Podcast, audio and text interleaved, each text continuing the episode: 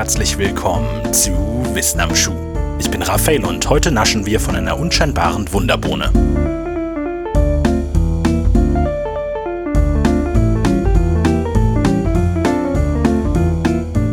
In Europa ernähren sich immer mehr Leute vegetarisch oder gar vegan. 2018 waren es rund 7,3 Millionen Menschen der über 14-Jährigen, die eine der beiden Ernährungstypen zuzuordnen sind. Etwa eine Million davon entfallen auf Veganismus, die restlichen 6,3 Millionen ernähren sich vegetarisch. Entsprechend wächst seit einiger Zeit das Angebot an vegetarischen oder veganen Fleischalternativen in fast jedem Supermarkt. Und auch andere tierische Produkte wie Milch und Käse bekommen immer mehr Konkurrenz aus der pflanzlichen Ecke. Schaut man sich diese Konkurrenzprodukte einmal genauer an, wird recht schnell deutlich, dass hier gerade ein Produkt eine Vorreiterrolle einnimmt. Soja. Jedes Milchprodukt hat ein entsprechendes Soja-Äquivalent, sei es Milch, Sahne, Joghurt oder Käse. Dann gibt es auch noch etliche Fleischalternativen auf Sojabasis, angeführt natürlich vom Tofu in etlichen Varianten. Selbst abseits der klassischen vegetarischen und veganen Alternativen zu Tierprodukten ist Soja immer häufiger anzutreffen. Sei es als Sojaöl, Sojaflocken oder in der asiatischen Küche sehr weit verbreitet die Sojasauce oder die Misopaste. Ein wunderbarer Anlass, das Ganze mal etwas unter die Lupe zu nehmen. Soja ist generell der abgekürzte Name für die Sojabohne, eine der meistgehandelten Nutzpflanzen auf der Erde. Sojabohne ist allerdings nicht gleich Sojabohne. Wie auch etwa bei der Kartoffel gibt es etliche Arten, die sich in Aussehen und Nährstoffzusammensetzung teils deutlich unterscheiden. Wie bei fast allen anderen Nutzpflanzen auch, wird ein enormer Großteil der weltweiten Sojaernte zur Herstellung von Futtermitteln für die Nutztierhaltung verwendet. Etwa 90% der gesamten Sojaernte von immerhin um die 350 Millionen Tonnen wird in Ölmühlen gepresst. Als Produkt fallen dabei etwa 10% Sojaöl und fast 90% Sojamehl an. Während das Öl hauptsächlich in der Lebensmittelindustrie verarbeitet wird, fließt das Sojamehl fast ausschließlich in die Tierfutterproduktion, wo es als proteinreicher Zusatzstoff zum Einsatz kommt.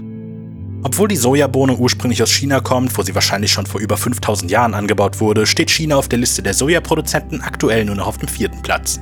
Die Vereinigten Staaten und Brasilien sind allein für jeweils etwa ein Drittel der Sojaproduktion verantwortlich. In Deutschland werden immerhin etwa 60.000 Tonnen Soja produziert. China führt dafür allerdings die Liste der Sojaimporteure mit riesigem Abstand an. 2017 gingen fast 67 Prozent der gesamten Sojaimporte in die Volksrepublik. Mexiko auf dem zweiten Platz war dann nur noch für etwa 3% des Importes verantwortlich, dicht gefolgt von Deutschland auf Platz 3. In Sachen Sojaanbau gibt es zwei wichtige Punkte zu erwähnen. Der erste ist die Anbaufläche. Gerade in Brasilien ist der große Sojaanbau auch mit Rodung des Regenwaldes verbunden. Etwas, für das viele Lebensmittel in der Kritik stehen und auch Soja kann sich dieser Kritik nicht entziehen. Allerdings ist relevant zu erwähnen, dass nicht die wachsende Nachfrage zur direkten Ernährung von Menschen hauptverantwortlich dafür ist, sondern, wie bereits gesagt, die enorme Bedeutung von Soja in der Tierfutterindustrie. Etwa drei Viertel des von der EU importierten Sojas werden als Futtermittel für Hühner, Schweine und Rinder genutzt. Der zweite Punkt ist der Einsatz von Gentechnik. Weltweit sind etwa 80 Prozent der angebauten Sojapflanzen genetisch manipuliert, um vor allem resistent gegenüber bestimmten Pestiziden zu sein. Marktführer beim Angebot genmanipulierter Sojasorten ist der Chemiekonzern Monsanto, dessen genetisch verändertes Soja resistent gegen die im eigenen Unternehmen produzierten Pestizide und Unkrautvernichter ist.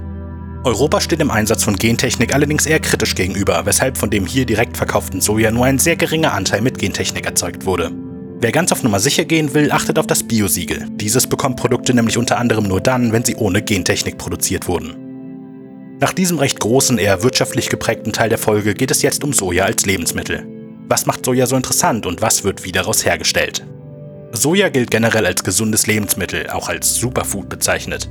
Am relevantesten dabei vor allem der Proteinhaushalt. Anders als viele andere pflanzliche Lebensmittel ist Soja ein hervorragender Proteinlieferant und bringt alle essentiellen Aminosäuren mit sich, wenn auch nicht unbedingt in einem optimalen Verhältnis. Dadurch ist Soja quasi der Fleischersatz schlechthin.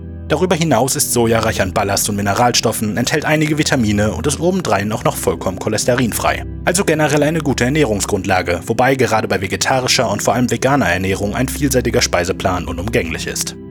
Soja wird nachgesagt, das Risiko an einigen Krebsarten wie Brust- oder Prostatakrebs zu erkranken zu verringern. Obwohl es darauf einige gute Hinweise und Indizien gibt, wurde dieser Zusammenhang allerdings noch nicht eindeutig nachgewiesen. In eine ähnliche Kerbe schlägt der Effekt der im Soja enthaltenen Isoflavone. Diese sind dem weiblichen Sexualhormon Östrogen in ihrer Struktur recht ähnlich und sollen bei Frauen die Wechseljahrenbeschwerden lindern. Allerdings fehlen auch hier eindeutige Studien. Gerüchte, dass Isoflavone negative Auswirkungen auf den männlichen Hormonhaushalt haben oder gar zur Verweiblichung führen können, sind wissenschaftlich bislang unbegründet. Soja wird generell eher selten als ganze Bohne verspeist. Zwar werden sie ab und an in getrockneter Form wie Linsen verwendet oder in japanischen Restaurants kräftig gedünstet als Edamame serviert, meist werden die Bohnen aber zu unterschiedlichen Produkten weiterverarbeitet. Die dabei vorhandene Vielfalt an Möglichkeiten macht Soja nochmal zusätzlich interessant.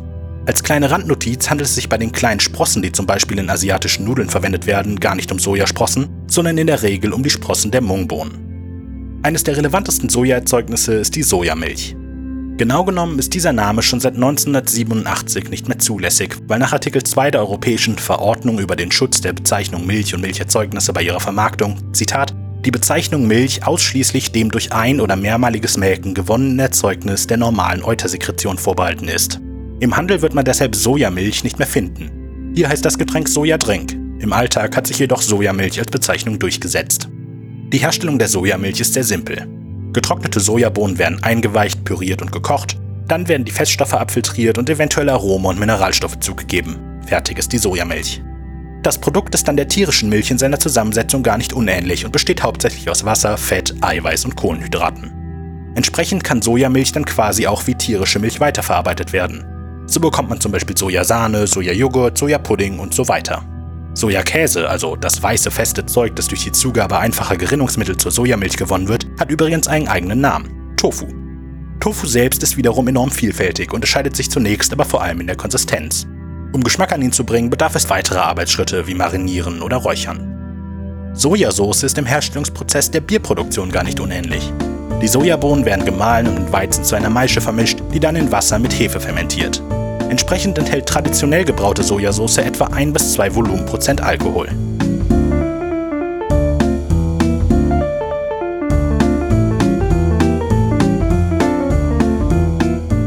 Der Beschreibung jeder Episode findet ihr stets alle Links und Quellen, die für die Folge verwendet wurden. Wenn ihr Fehler oder wichtige fehlende Fakten in einer Episode findet, dann schreibt uns an wissenamschuh.wenig-originell.de.